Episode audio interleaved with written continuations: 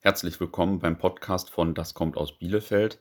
Das kommt aus Bielefeld ist ein Portal und Netzwerk für Unternehmen aus Bielefeld. Mein Name ist Jan-Philipp Platenius und ich durfte im Rahmen des Das kommt aus Bielefeld Partnerfrühstücks vom 26.06.2019 zum Thema Marke mit den Referenten sprechen. Es geht in dem Gespräch gleich um die Studie Starke Marken in OWL. Es geht um erfolgreiche Markenführung. Es geht auch darum, wie man eine Marke zur Mitarbeitergewinnung nutzt. Das ist ja auch ein sehr heißes Thema aktuell aktuell und noch einige andere Themen. Die Idee dieses Podcasts ist es, das bei dem Frühstück vermittelte Wissen euch auch zugänglich zu machen, wenn ihr nicht da wart oder auch wenn ihr da wart und gerne noch mal reinhören möchtet. Ansonsten kann ich euch natürlich für alle Themen rund um die Bielefelder Wirtschaft einen Blick auf unser Portal www.daskommtausbielefeld.de empfehlen, also mit Bindestrichen www.das-kommt-aus-bielefeld.de. Jetzt aber erstmal viel Spaß bei den Gesprächen zum Thema Marke. Wir kommen hier gerade von dem Das kommt aus Bielefeld Partnerfrühstück und es gab einige interessante Vorträge zum Thema Marke, starke Marken in OWL, Markenführung allgemein. Und ich habe jetzt die Gelegenheit, mit den Referenten nochmal quasi hinter den Kulissen zu sprechen. Und meine Gesprächspartner sind Herr Frese von der Firma Interrogare und Herr Bisewski von Mineralquellen Böhlner, besser bekannt als Carolinen Mineralwasser wahrscheinlich. Ähm, ja, bevor wir inhaltlich einsteigen, wer sind Sie eigentlich und was machen Sie genau? Mein Name ist Christoph Bisewski. Ich bin der Marketingleiter und äh, PR-Verantwortliche der Wöllner Gruppe. Und wir haben ja drei Standorte und unter anderem der wichtigste Standort ist Bielefeld und äh, wo man die Marke Caroline sicherlich am besten kennt. Mhm. Und Ihre Aufgabe umfasst alles, was mit der Marke und dem Marketing zu tun hat. Alles, was mit der Marke zu tun hat, von der Produktentwicklung äh, bis hin zum äh, letzten kleinen Sticker das mhm. wird alles bei uns in der Marketingabteilung entwickelt. Okay, cool. Was machen Sie denn? Mein Name ist Walter Frese. Ich bin, ich habe den schönen Titel des Director Business Development bei Interrogare. Mhm. Interrogare ist ein Full-Service-Marktforschungsinstitut. Ähm, wir werden immer dann eigentlich gerufen, wenn Marktforschungsprojekte entweder einen, ähm, einen technologischen oder technologiegetriebenen Kern haben, gerade wenn es um technische Messungen geht ähm, oder andere Verfahren mit, mit, äh, mit großen Datenstrecken, großer Datenverarbeitung. Und wir werden gerufen, wenn es methodisch kompliziert wird, also wenn es um komplexe Entscheidungsprozesse geht, aber auch um, um komplexe Wahrnehmungsprozesse, die man nicht einfach so abfragen kann, sondern wo man die entsprechenden Verfahren braucht, mhm. ähm, implizit projektive Verfahren. Okay, ähm, und Ihr Unternehmen ist wie groß? Also wie wir haben hier in Bielefeld 50 Mitarbeiter, wir haben noch ein, ein, ein Office in Hamburg. Mhm. Ähm, und äh, ja, sind wie viele andere Unternehmen in der Region auch auf der Suche nach neuem Personal, neuen Mitarbeitern. Mhm. Und das ist schon mal ein guter Hinweis für unsere Hörer, denke ich. Ja, und wir suchen das, was alle suchen: Softwareentwickler, IT-Leute und natürlich ja. gute Marktforscher. Ja, okay. Jetzt geht es ja um das Thema Marke. Ähm, was ist denn eigentlich eine Marke? Für mich als Laien ist das jetzt primär so ein Logo und äh, vielleicht noch etwas äh, Marketingmaßnahmen, die man nicht direkt messen kann oder so, wie vielleicht im Vertrieb. Was ist denn eine Marke? Ähm, also wir sehen Marke ganz klar im, in dem Konzept des Framings. Das heißt, eine Marke gibt einem Produkt einen Rahmen. Der gleiche Schuh beispielsweise, äh, äh, der unter den gleichen Bedingungen hergestellt wird, äh, hat halt einen komplett anderen Preis wenn da eine, ein Markenlogo drauf ist, als wenn einfach ein No-Name-Schuh äh, bei einem Discounter verkauft wird. Äh, es kann exakt das gleiche Produkt sein. Äh, wenn eine Marke draufklebt, hat man ein Framing und dieses Framing sorgt dafür, dass in den Köpfen der Leute andere Dinge passieren, andere Assoziationen stattfinden mhm. und dass etwas als hochwertig, höherwertig wahrgenommen wird, obwohl es das rein als Produkt gar nicht ist. Da ist wahrscheinlich Apple ein gutes Beispiel, das kam hier heute auch einmal vor für diesen Effekt, oder? Ja, genau. Ähm, alle, damit man sich das als ähm, Laie vorstellen kann. Alle hochpreisigen Marken mit, einem, äh, mit einer überschaubaren äh, Produktqualität oder andersrum eine, äh, die Produkte verkaufen, bei denen bloß der reine Produktnutzen und die Produktqualität nicht den Preis rechtfertigt. Mhm. Das sind dann immer gute Beispiele für starke Marken. Okay, was ist denn für Sie eine Marke? Können Sie dem zustimmen oder ist das bei Ihnen in der Branche anders? Nein, nein, es ist genau so. Für mich ist eine Marke ein Gefühl. Das muss aufgeladen werden, möglichst positiv. Gleichzeitig ist Marke natürlich auch ein Versprechen an die Leistung, die dahinter steht. Selbst wenn ähm, dahinter Produkte sind, die diese Leistung auf äh, verschiedenste Art und Weise erfüllen, äh, muss diese Erfüllung in einem Gefühl gipfeln und dieses Gefühl ist für mich die Marke. Mhm. Das heißt, wenn ich äh, unsere Marke Caroline meinetwegen trinke, möchte ich gerne erzeugen, dass man sich damit automatisch gesünder und wohler fühlt, als wenn ich äh, eine Billigmarke ja. trinken würde. Und dieses äh, Gefühl, dieses positive Gefühl, das macht für mich die Marke aus. Mhm. Okay, jetzt haben wir da, glaube ich, einen ganz guten Eindruck. Ähm, jetzt haben Sie ja eine Studie durchgeführt, um die es hier heute auch ging, äh, starke Marken OWL. Vielleicht können Sie ein paar Sätze zu der Studie Sachen sagen, äh, warum wurde die durchgeführt und ja, war das das erste Mal, wen haben Sie befragt und mhm. äh, dann gleich vielleicht auch noch zu den Ergebnissen. Das interessiert uns natürlich alle besonders. Ja.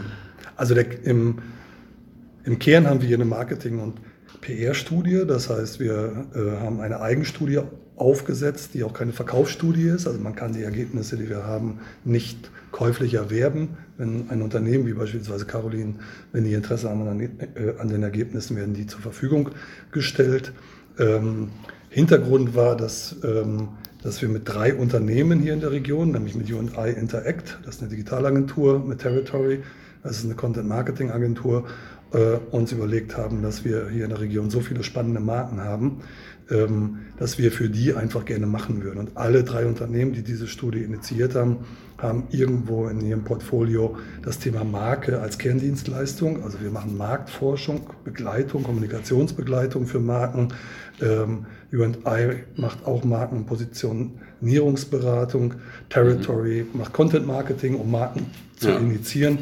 Und dann haben wir uns gedacht, wir gucken uns auch mal die großen Marken hier in der Region an, haben dann in so einem iterativen Prozess äh, auch immer mit der Frage, wo hat man vielleicht den größten Rums, auch in der Kommunikation, haben wir uns die Marken ausgesucht. Wir hatten mal irgendwann eine Markenliste, da standen 60 Marken drauf, das kriegt man okay. in so einer Studie irgendwann nicht mehr abgebildet. Dann haben wir das Ganze eingedampft. Ähm, jetzt haben wir in der Studie 35 Marken bewerten lassen. Wir haben insgesamt 1200 Online-Interviews hier in der Region durchgeführt, also wirklich Region OWL, Regierungsbezirk Detmold. Äh, die Ergebnisse sind repräsentativ für ungefähr zwei Millionen ähm, Onliner-Einwohner hier äh, in der Region mhm. äh, ab 18 Jahren. Das ist so der, der methodische Hintergrund.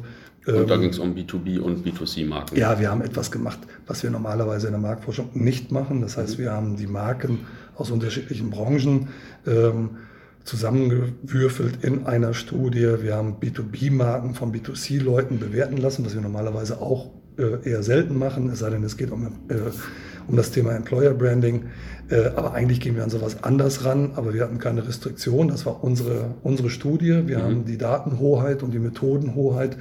Und deswegen haben wir das einfach so gemacht, wie, wie wir das ähm, für richtig und vor allen Dingen für erfolgreich auch in der Vermarktung und ja. in der Kommunikation hielten. Ja, was waren denn so die zentralen Ergebnisse? Ähm, wir haben ganz grob so zwei Blöcke in dieser Befragung. Wir haben einmal so ein, so ein Warm-up auch für die Befragten, auch so für allgemeine Erkenntnisse. Wir haben einmal von den Befragten äh, ganz generell bewerten lassen, wie der Wirtschaftsraum, wie die Unternehmen generell wahrgenommen werden. Also wofür steht der Wirtschaftsraum OWL? Das ist dann sowas wie hohe Produktqualität, aber auch guten Ruf international. Sehr stark das Thema Familienunternehmen, Tradition, Beständigkeit. Ähm, dann haben wir uns, uns äh, durch den üblichen Marken Funnel gefragt, das heißt sowas wie ungestützte Bekanntheit, wer fällt Ihnen ein? Das war dann Dr. Mhm. Oetker und äh, Miele und Melitta ganz weit vorne. Dann aber auch sowas wie gestützte Markenbekanntheit, das heißt wir legen Logos und Unternehmensnamen vor und fragen dann nach der Bekanntheit. Dann haben wir noch sowas wie qualifizierte Bekanntheit, das heißt die Frage an diejenigen, die gesagt haben, sie kennen die Marke, die werden dann nochmal gefragt, wie gut kennst du die Marke? Also kennst du die nur dem Logo und dem Namen nach oder hast du eine gute Vorstellung von dem, was die Marke macht oder das Unternehmen und wofür die Marke steht? Mhm. Ähm, sodass die Unternehmen auch sich genau anschauen können, wo die besondere Stärken haben. Ja. Ähm, und das war sozusagen der erste Teil, der allgemeine Teil, der auch mit klassischer, traditioneller Marktforschung äh, durchgeführt wurde. Und dann haben wir einen zweiten Block, Das ist dann auf Markenebene. Ähm, und auf Markenebene arbeiten wir dann mit einer impliziten Abfrage. Das heißt, wir arbeiten nicht mit einer Skala, wo jemand sagt, bewerten Sie doch jetzt mal das Item guter Ruf für die Marke Caroline auf einer Skala von 1 bis 5. Und 1 bedeutet, trifft sehr stark zu, 5 bedeutet, trifft überhaupt nicht zu. Ähm, das dauert einfach viel zu lange. Das ermüdet die Befragten. Die Befragten haben irgendwann keine Lust mehr zu antworten. Die Antworten werden zum Ende hin ungenau. Sie haben so Streamlining, dass die Leute immer den gleichen Wert, egal worum ja. es geht. Und um das zu verhindern, arbeiten wir äh, mit, dem, äh, mit der Reaktionszeitmessung. Das heißt, wir machen das von der Abfrage her so, dass auf dem Monitor in der Befragung immer nur ein Markenlogo steht und ein Stimulus, also entweder ein Bild oder ein Begriff, also sowas wie guter Ruf, innovativ, guter Arbeitgeber. Und der Befragte entscheidet einfach in Millisekunden, ob der Begriff zu der Marke passt oder nicht. Mhm. Und dann haben wir einmal die äh, Erkenntnis oder das Ergebnis, ob das passt oder nicht, ob mhm. das auf die Marke zutrifft. Für uns ist aber viel wichtiger die Schnelligkeit, mit der geantwortet wird. Weil das zeigt, wie lange man erstmal überlegen muss, genau. ob man die Marke kennt. Und Exakt, so. ah, genau. Und ja, ähm, interessant. es ist relativ schlicht, je schneller die Reaktionszeit, umso stärker ist das jeweilige Item mit der Marke assoziativ mhm. verbunden. Das heißt, wenn wir sehr schnelle Antworten haben, ist dieses eine Item sehr stark im Unterbewusstsein mit der Marke verknüpft. Das führt dazu, dass wir bei dieser bei dieser Studie. Wir hatten, jeder Befragte hat nach dem Zufallsprinzip vier Marken bewertet mhm. und jede dieser vier Marken mit 60 Items. Wenn Sie das in einer normalen Studie machen, sitzen Sie dann eine halbe Stunde online und äh, da ist die Abbruchquote wahrscheinlich. Abbruchquote, auch. Datenqualität, ja. alle Probleme, die wir so üblicherweise ja. haben. Ja, kann ich mir vorstellen. Gab es da sozusagen Gewinner eigentlich bei dieser Studie oder irgendwie Unternehmen, die besonders gut abgeschnitten haben? Ja, das ist ja das Schöne. Dadurch, dass wir so, äh, so viele Items haben, gibt es nicht den einen Gewinner. Also man mhm. könnte jetzt sagen, Gewinner im Sinne von Bekanntheit äh, ist Miele und mhm. Melitta und äh, Dr. Oetker. Aber ja. wir haben natürlich gerade, wenn es um B2B-Marken geht, wir sehen, dass viele B2B-Marken sehr stark ähm, gesehen werden als, als wichtige Arbeitgeber für die Region, als attraktive Arbeitgeber. Wir sehen, dass viele äh, Unternehmen als, als Innovationsführer gesehen werden. Ja. Ähm, das heißt, wir haben nicht ein Ergebnis mit einem strahlenden Sieger, mhm. sondern wir haben ganz viele Ergebnisse. Caroline beispielsweise ist äh, unter den B2C-Marken äh, die viertbeliebteste Marke, also die sympathischste Marke. Sympathie ist ein ganz wichtiger Treiber für die emotionale Markenpositionierung. Und ähm, da ist Caroline ganz weit vorne. Mhm. Okay, wie ähm, wichtig ist denn jetzt ähm, die Marke in der Heimatregion, sage ich mal? Also man könnte jetzt ja sagen, Dr. Oetker wird äh, ja nicht nur in Ostwestfalen gekauft, sondern oder nicht nur in Bielefeld gekauft, sondern weltweit. Also wie wichtig ist so der, die Heimatregion, sage ich mal, für die Unternehmen? Ja, das ist schwer zu beantworten, weil das nicht, äh, nicht Fragestellung war. Ne? Also wir haben die Unternehmen bloß in der Region bewerten lassen. Mhm. Nur der Ostwestfale bewertet seine Unternehmen, ja. sodass wir über die Ausstrahlung der Marke in der, in der, über die Region hinaus mit dieser Studie nichts sagen mhm. können. Aber wir sehen schon, dass die, äh, alles, was mit Region zu tun hat, also ist wichtig für die Region, die Marke ist regional verankert, dass wir da relativ starke Ausschläge haben mhm.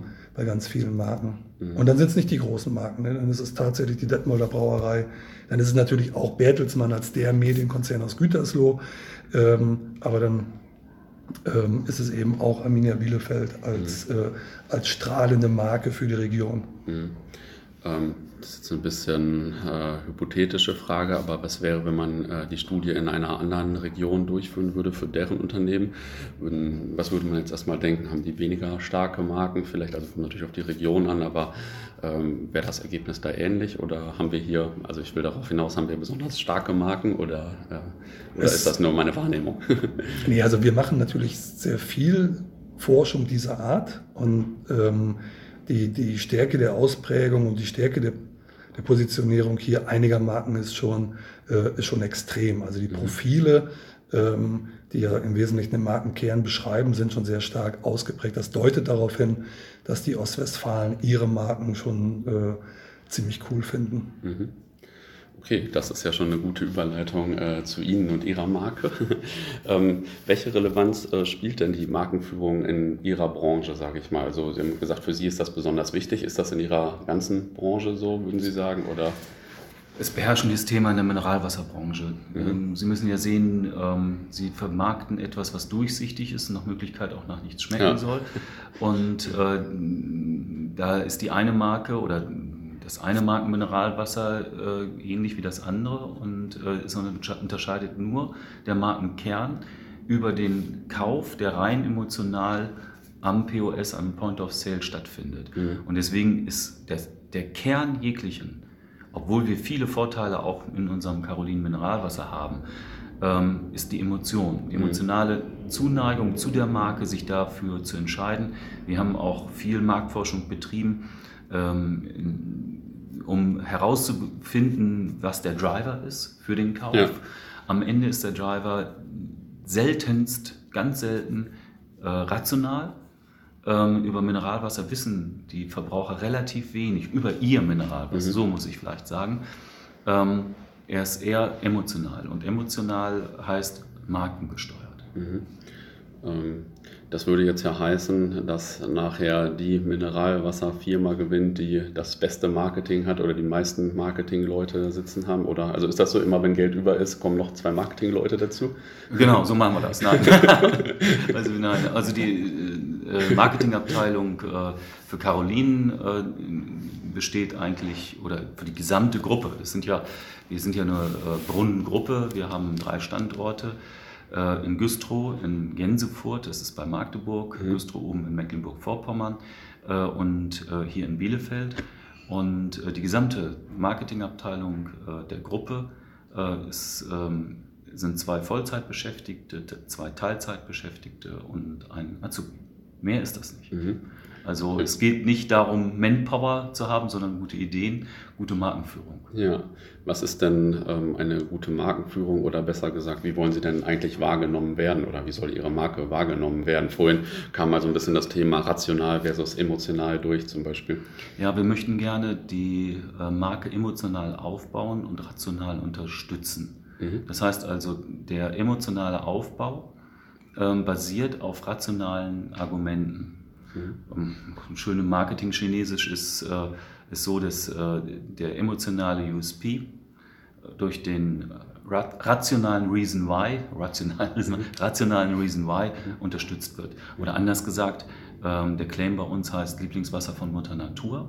Der ist emotional. Ich meine, ne, es gibt, gab ja sogar jemanden, der gegen uns klagen wollte, weil wir uns als bestes Mineralwasser hier vermarkten, was nicht äh, erlaubt wäre. Mhm. Ähm, aber Mutter Natur ähm, haben wir dann anrufen wollen und haben sie nicht ans Telefon bekommen. Also ist tatsächlich ja, so. Also man merkt, es ist eine emotionale Geschichte eher, ähm, haben aber natürlich viele äh, Dinge wie ähm, Quelltiefe, Teutoburger Wald als Herkunftsort, mhm. ganz toll bewertet. Ja. Ähm, über die Mineralisation, hochmineralisiert, viel Kalzium, Magnesium, wenig Natrium, das ist sehr selten, dass sie, sonst haben sie ja immer auch viel Natrium drin, das haben wir aber nicht.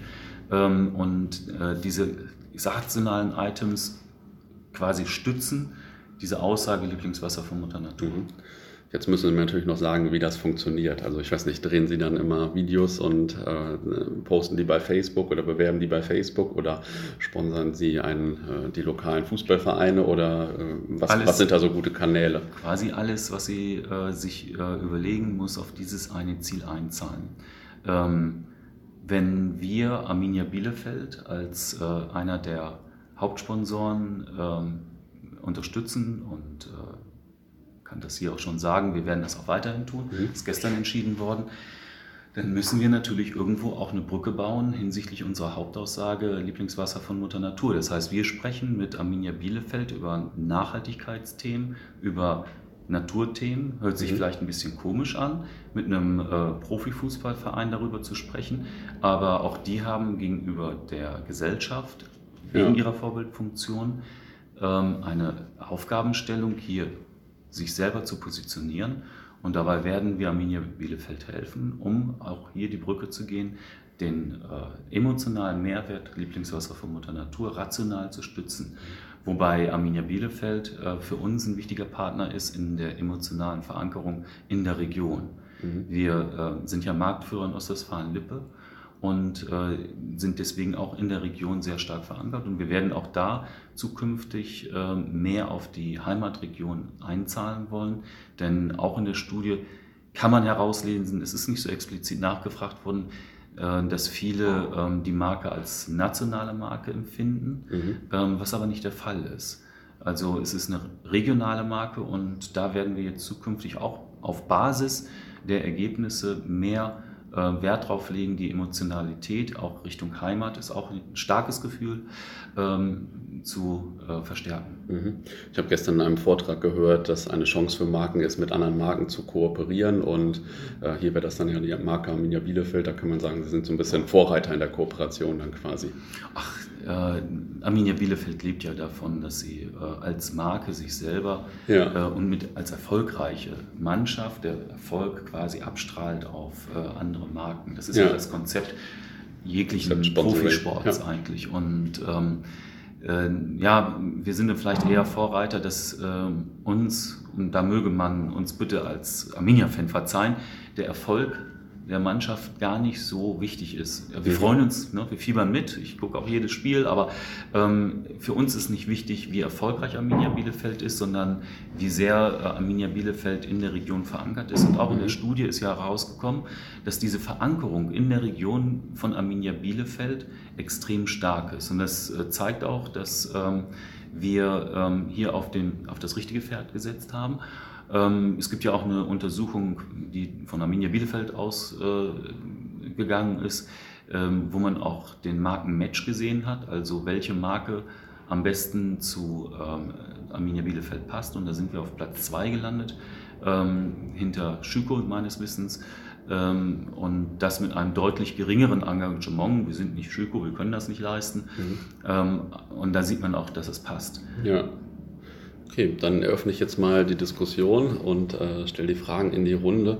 Ähm, vielleicht, also vorhin bei, dem, ähm, bei den Vorträgen kam ja auch häufiger das Thema Mitarbeiter ähm, zur Sprache. Und ähm, ja, da wollte ich einmal fragen, ist das ein großer Unterschied, wenn Sie das Marketing für die Mitarbeiter machen oder läuft das auch sehr stark über die Produktmarke oder wie läuft das bei anderen Unternehmen?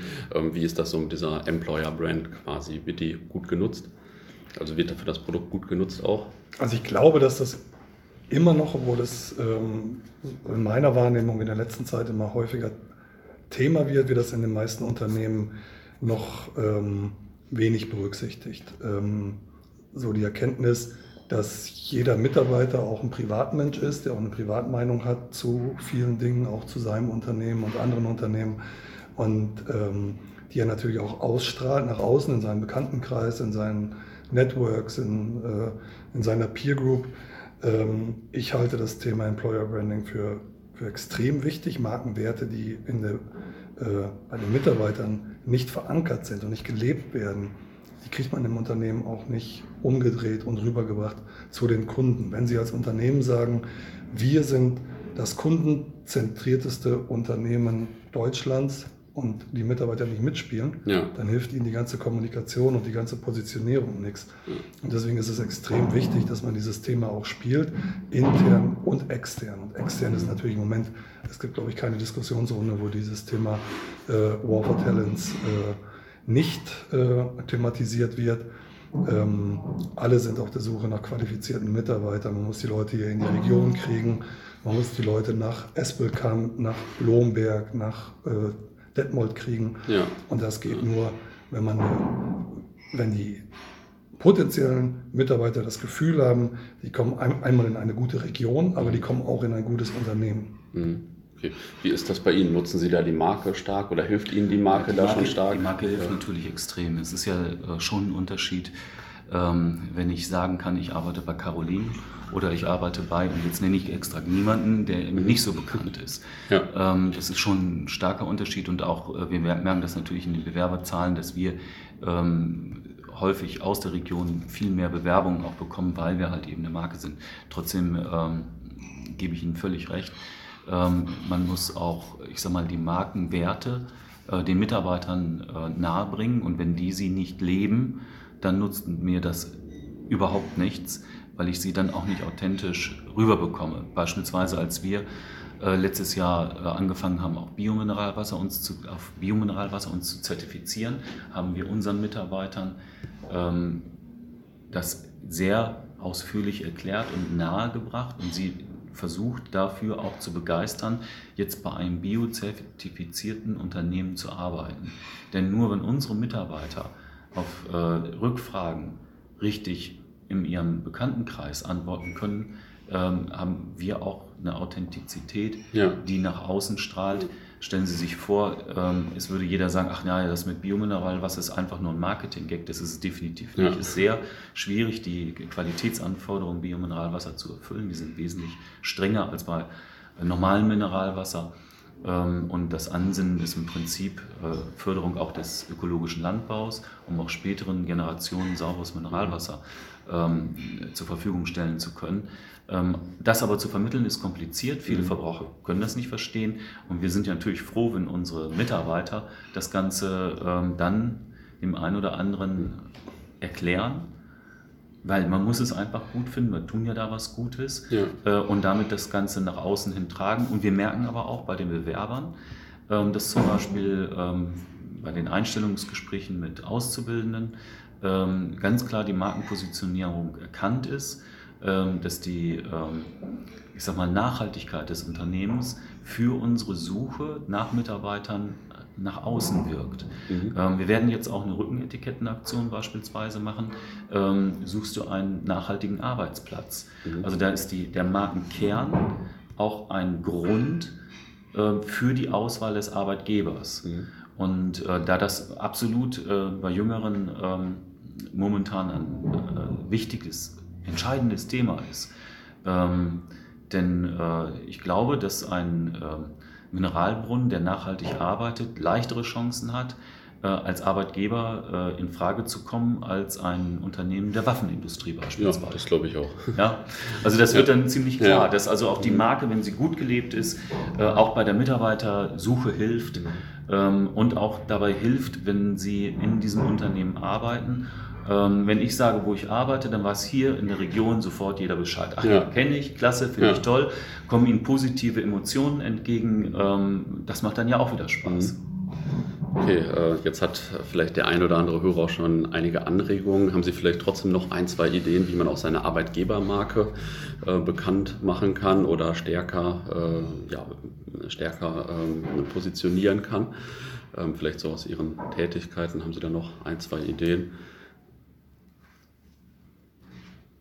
Ja, das ganze Thema Recruiting und ähm, Marketing für, für Fachkräftegewinnung läuft ja sehr viel über die Plattform, also mhm. über Bewerbungsplattformen, über Unternehmensbewertungen. Ich kann nur jedem Unternehmen raten, die, ähm, die Bewertungen, die reinkommen, über die unterschiedlichen Plattformen auch ernst zu nehmen. Und wenn man negative Bewertungen hat von Mitarbeitern, die gehen oder auch von aktiven Mitarbeitern, ähm, nicht so zu tun, als sei das äh, jetzt ähm, Verschwörung gegen die eigene Marke oder gegen das Unternehmen mhm. und die Leute würden das nur aus persönlichen Gründen machen. Oft ist es tatsächlich so, dass man, dass diese, diese Stimmen, gerade wenn die ähm, gehäuft auftreten, ähm, mhm. dass die auch ihre, ihren Grund haben und ihre Ursache und damit muss man sich einfach beschäftigen. Und wenn es nicht gut läuft und wenn die Bewertungen schlecht sind, hat das oft einen Grund. Es gibt natürlich immer Ausnahmen, es gibt immer irgendwie einzelne Mitarbeiter, ja, die irgendwie einen Brast klar. haben und die dann entsprechenden Rums haben. Aber ähm, immer so zu glauben, irgendwie ich weiß, wie die Stimmung ist, ich weiß, wie es meinen Leuten geht, ist oft ein Trugschluss, weil man, weil man äh, und deswegen gibt es ja Leute wie uns, Marktforscher, die, die einfach eine neutrale Instanz bieten. Wir bekommen eben bei Mitarbeiterbefragungen Antworten, die der Vorgesetzte nicht kriegt. Da kann man sich mhm. auf den Kopf stellen, da kann man noch so ein mhm. offenes, offenes Klima haben in seinem, in seinem Unternehmen. Und ähm, mit den Ergebnissen, ähm, man sieht das überall in der Kommunikation, attraktivster Arbeitgeber von Fokus, interessantester Arbeitgeber von was weiß ich, äh, beste Bewertung bei Konundo. Mhm. Das sind alles Dinge, auf die gerade die äh, jungen Mitarbeiter achten. Die gucken sich genau an, in welches Unternehmen die gehen. Mhm. Sie haben gerade äh, noch ein interessantes Stichwort mir gegeben, und zwar Plattform. Und ähm, ja, so im Online-Marketing-Bereich äh, diskutieren im Moment alle, dass man starke Marken aufbauen muss, weil ja, man am Anfang des Internets über Google, über Facebook sehr günstig Kunden gewinnen konnte oder über, über Amazon. Das wird mittlerweile sehr teuer und Amazon baut zum Beispiel die Produkte einfach nach.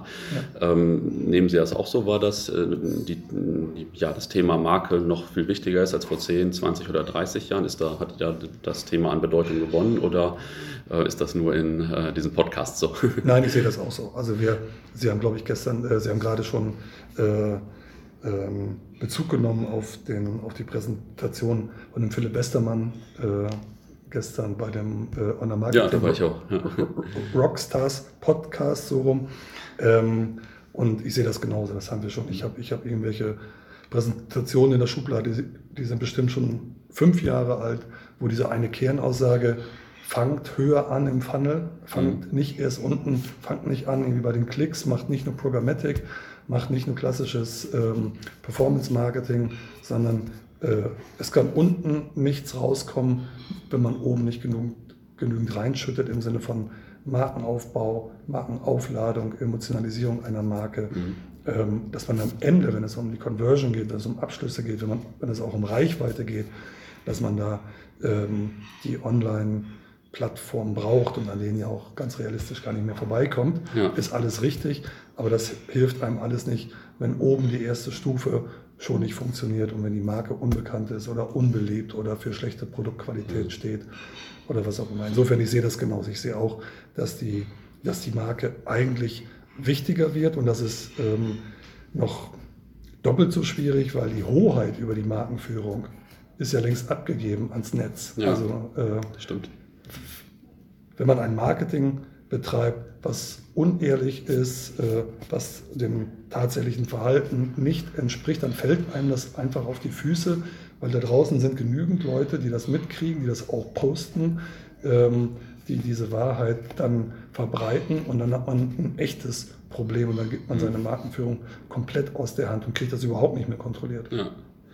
Ähm, Sie sind ja auch schon ein bisschen länger in dem Thema Marke unterwegs. Ähm, würden Sie auch sagen, das Thema ist wichtiger geworden oder war das eigentlich schon immer so bedeutend? Es war noch nie so wichtig wie heute, aufgrund der Tatsache, dass ähm, die rationale Unterscheidung, die rationale Auswahl immer weiter zurückgefahren wird aufgrund der vielen Entscheidungen, die jeder Mensch täglich treffen muss und der vielen Markenimpulse, die ich bekomme, wird quasi die emotionale Steuerung des Verbrauchers in der Auswahl ähm, dessen, ähm, was er tut, immer stärker. Mhm. Ähm, selbst in äh, Dingen, wo man vermeintlich meint, man würde sich ganz klar rational entscheiden, sind emotional gesteuert. Denken Sie an beispielsweise die Wahl eines Autos.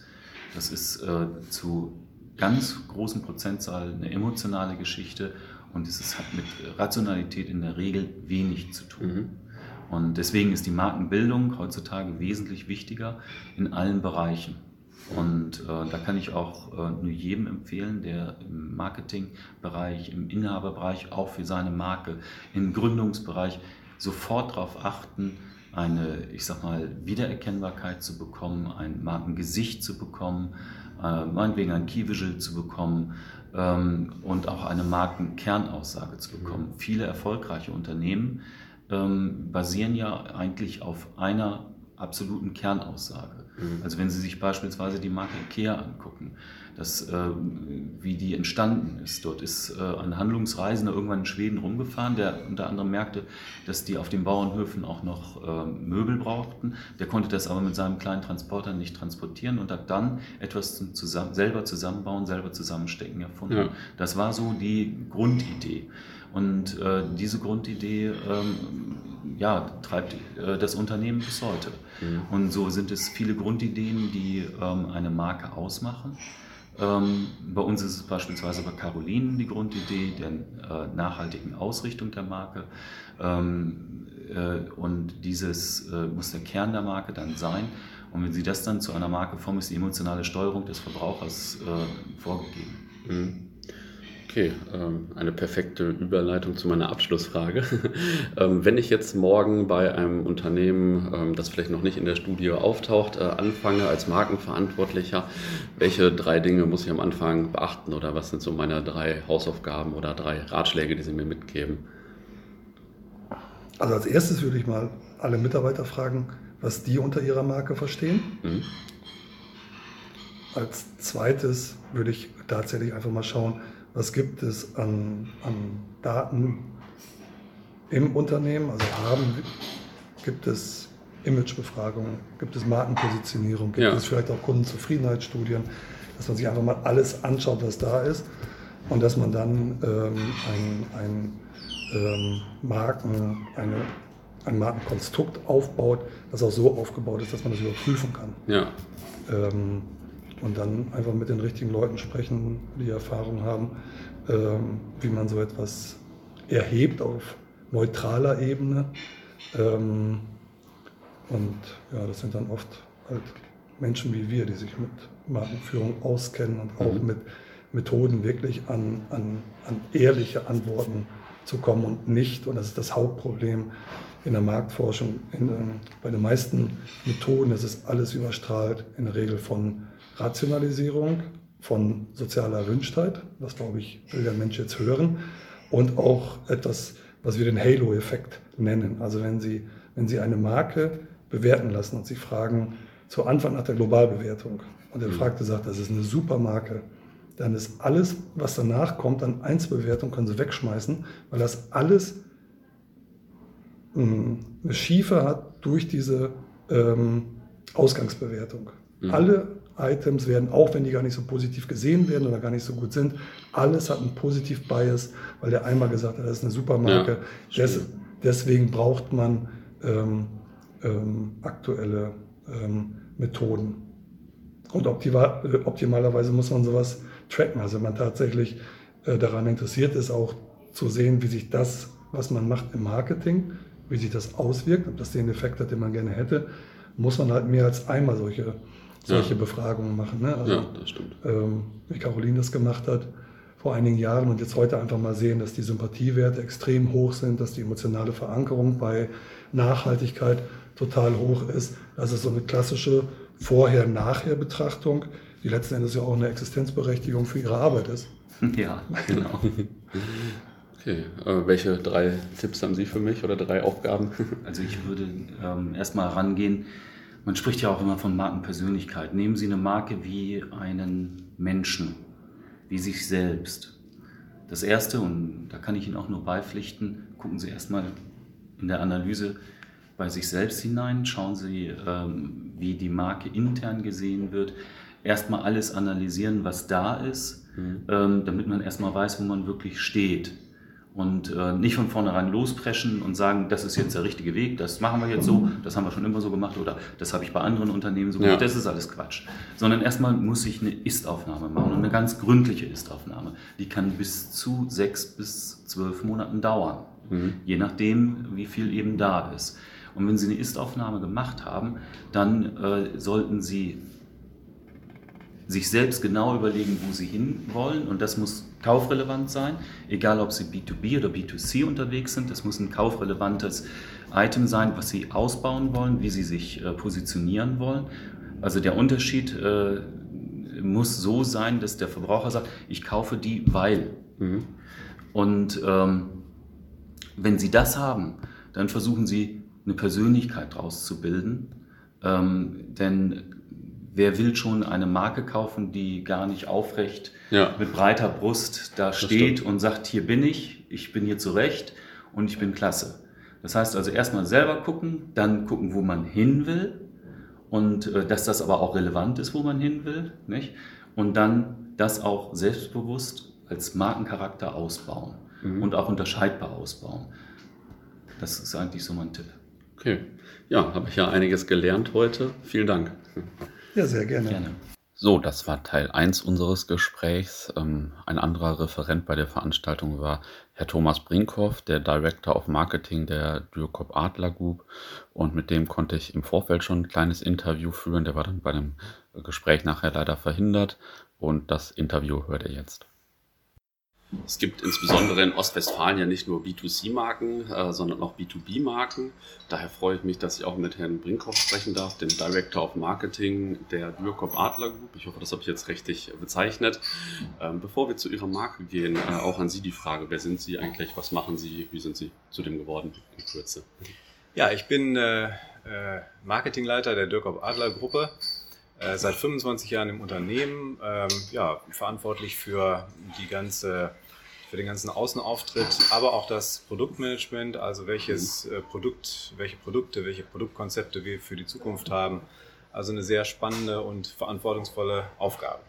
Ja, und jetzt ist Ihr Unternehmen ja sehr bekannt und äh, schon ja ein sehr traditionsreiches Unternehmen, traditionsreicher Name in Bielefeld. Können Sie trotzdem noch einige Sätze dazu sagen, weil ich denke, alle, nicht alle unsere Hörer beschäftigen sich da täglich mit. genau, die Dürkop Adler AG ist äh, der größte europäische Hersteller von Industrienähmaschinen und äh, gehört zu einer Gruppe, äh, der Shandong-Gruppe. Äh, das Unternehmen ist mittlerweile seit einigen Jahren äh, chinesisch sozusagen, denn die Shandong-Gruppe besitzt 100% der Anteile mhm. an der Gruppe. Ja, das Unternehmen ist tatsächlich jetzt äh, 159 Jahre alt. Ja, Wahnsinn. Und insofern äh, hat es tatsächlich eine sehr, sehr lange Tradition. Äh, und ähm, insofern, darauf sind wir auch ganz, ganz stolz, ja. Ja, zu Recht. Ich komme ja aus dem Startup-Umfeld und da ist immer die Frage, ob ein Unternehmen 159 Tage schafft. Von daher großen Respekt. ähm, heute geht es ja hier vor allem um Marken und ähm, bei B2B ist das ja ein bisschen anders als B2C. Ich glaube, bei B2C hat jeder irgendwelche Vorstellungen. Ähm, was ist dann beim B2B für Sie eine Marke? Also wie definieren Sie eine Marke? Ja, äh, auch bei uns spielt die Marke eine große Rolle, äh, denn äh, unter Dirkop Adler ähm, stellen sich äh, ja, die Kunden brauchen einen Identifikationspunkt. Ähm, äh, wir sind ein Premium-Anbieter und deswegen versuchen wir unter unserem, unserer Marke wirklich äh, unsere Leistungen und Produkte so darzustellen, dass wir als Premium-Anbieter wahrgenommen werden. Und äh, die Marke hilft sehr dabei. Und äh, deswegen ist das für uns ein sehr wichtiger Bestandteil unseres gesamten Auftritts, äh, den wir auch immer wieder nutzen. Mhm. Welche Maßnahmen ähm, ja, ergreifen Sie denn, um Ihre Marke zu stärken? Das sind insbesondere unsere Messeauftritte. Mhm. Ähm, äh, aber wir haben eben auch ein sehr großes Vertriebsnetz weltweit, äh, versuchen dort natürlich äh, unsere Vertriebspartner zu unterstützen mit entsprechenden Materialien, mit äh, Events und so weiter, sodass überall auf der Welt wir als Marke wahrgenommen werden. Mhm. Wie kann ich mir das im Verhältnis eigentlich vorstellen? Also wie viele Mitarbeiter arbeiten bei Ihnen und wie viele sind dann in so einem Bereich Marke äh, ja, beschäftigt? Ja, das sind vielleicht äh, doch weniger, als man immer annimmt. Äh, insgesamt hat die Gruppe ungefähr 1800 Mitarbeiter. Hier in der Zentrale im Marketing arbeiten äh, knapp 20 äh, Leute und jetzt für Marke sind äh, zwei bis drei Mitarbeiter, die sich auch um das Thema kümmern. Okay. Ja, das ist ja wirklich faszinierend, wenn so eine Marke eigentlich so bekannt ist und da denkt man natürlich erstmal, da sitzen 20 Leute oder so. ähm, wie ist das in, bei Ihnen in der Branche denn mit Online versus Offline? Wo äh, stecken Sie mehr Zeit rein oder was ist für Sie relevanter, um als Marke bekannt, äh, noch anerkannt zu werden? Äh, für uns spielen äh, Online-Medien eine immer größere Rolle, weil wir natürlich hoch erklärungsbedürftige Produkte verkaufen und insofern äh, spielt für uns vor allen Dingen äh, das Videomaterial über unseren YouTube-Kanal eine große Rolle. Äh, das ist für uns ein ganz wichtiges Thema. Ähm, aber wir sind auch in den Social-Media-Kanälen präsent. Das hält sich ein bisschen in Grenzen, weil unsere Branche auch da noch relativ klassisch unterwegs ist. Aber äh, der Online-Anteil wird immer größer und mit der Digitalisierung der Maschinen, der jetzt, die jetzt sozusagen äh, kommt, wird sich das nochmal verstärken. Haben Sie da ein äh, Erfolgsrezept für einen YouTube-Kanal? Das ist ja, äh, kann man ja auch mit wenigen äh, Zuschauern machen, sage ich mal, und mit mehr Zuschauern. Relevanz, Relevanz, Relevanz. Also man muss was zeigen, was sozusagen die Zielgruppe, die man dort ansprechen will, was die wirklich interessiert, was, der, was einen echten Nutzen bringt. Wir haben, glaube ich, 11.000 Abonnenten da auf unserem Kanal. Das ja. ist schon mal eine ganze Menge. Natürlich äh, hat jetzt nicht den gleiche Größe wie die YouTuber im im Internet, aber mhm. äh, es ist doch äh, eine ganz gute Geschichte schon für uns und auch sehr, sehr wichtig, denn äh, darüber bekommen wir einfach auch Feedback ähm, und, und, neue Kundenkontakte. Ja. Es ist eigentlich schwierig, so eine traditionelle Marke dann auch jetzt so in die Neuzeit, in die Moderne zu transportieren oder ist, ist dieser traditionelle Ruf ein Vor- oder ein Nachteil? Äh, ich würde sagen, es ist äh, durchaus ein Vorteil, weil man äh, nicht so viel großen Aufwand treiben oder nicht so teuren Aufwand treiben muss, weil die Marke natürlich in der Branche extrem bekannt ist und man deswegen nicht extrem viel Geld aufwenden muss. Ähm, äh, insofern glaube ich, ja, die Marke hilft uns dort auch ein bisschen, ich sag mal, auch Kosten zu sparen weil über diesen, über diesen Namen einfach Leute sich schon ganz gut vorstellen können, wer wir sind und was wir machen. Ja, Kosten sparen wird ja in Ostwestfalen auch immer gern gesehen. Und ähm, zum Abschluss unseres, unseres Teils vielleicht auch an Sie die Frage, angenommen, ich werde jetzt morgen Markenverantwortlicher bei Firma XY, welche drei Aufgaben oder drei Ratschläge würden Sie mir mitgeben? Ähm, die Marke ist ein Versprechen natürlich und dieses Versprechen muss man auch ähm, einlösen können. Ähm, mhm. Das heißt, äh, man muss äh, darauf achten, dass was man mit der Marke verbindet, dass da natürlich auch äh, der Beweis später dann noch angetreten werden kann ähm, und da diese Dinge nicht auseinanderfallen. Ähm, das ist, glaube ich, das Entscheidende, dass eine Konsistenz der, der, der Aussagen da ist. Also was die Marke repräsentiert und was dann tatsächlich später passiert, das muss übereinander passen. Das ist ganz wichtig. Mhm. Okay, also das ist äh, mein Key-Learning. Und wenn ich jetzt, äh, gibt es noch andere ein, zwei Tipps oder so, die ich berücksichtigen sollte, wenn ich da neu anfange? Och, das, ich glaube, da, das ist schon eine ganze Menge. Wenn man das äh, hinkriegt, ja, das, äh, das, reicht eigentlich schon, denn das ist äh, sehr, sehr schwierig. Das passt ja auch auf alle Unternehmen auf genau. jeden Fall. Okay, dann bedanke ich mich. Herzlichen okay, Dank. Danke ebenfalls. So, das waren unsere Gespräche zum Thema Marke und Marken in Ostwestfalen-Lippe vor allem. Ist ja ganz spannend für unsere Region. Wir freuen uns schon auf den nächsten Podcast und gerne könnt ihr natürlich vorher auch auf das kommt aus Bielefeld.de vorbeischauen.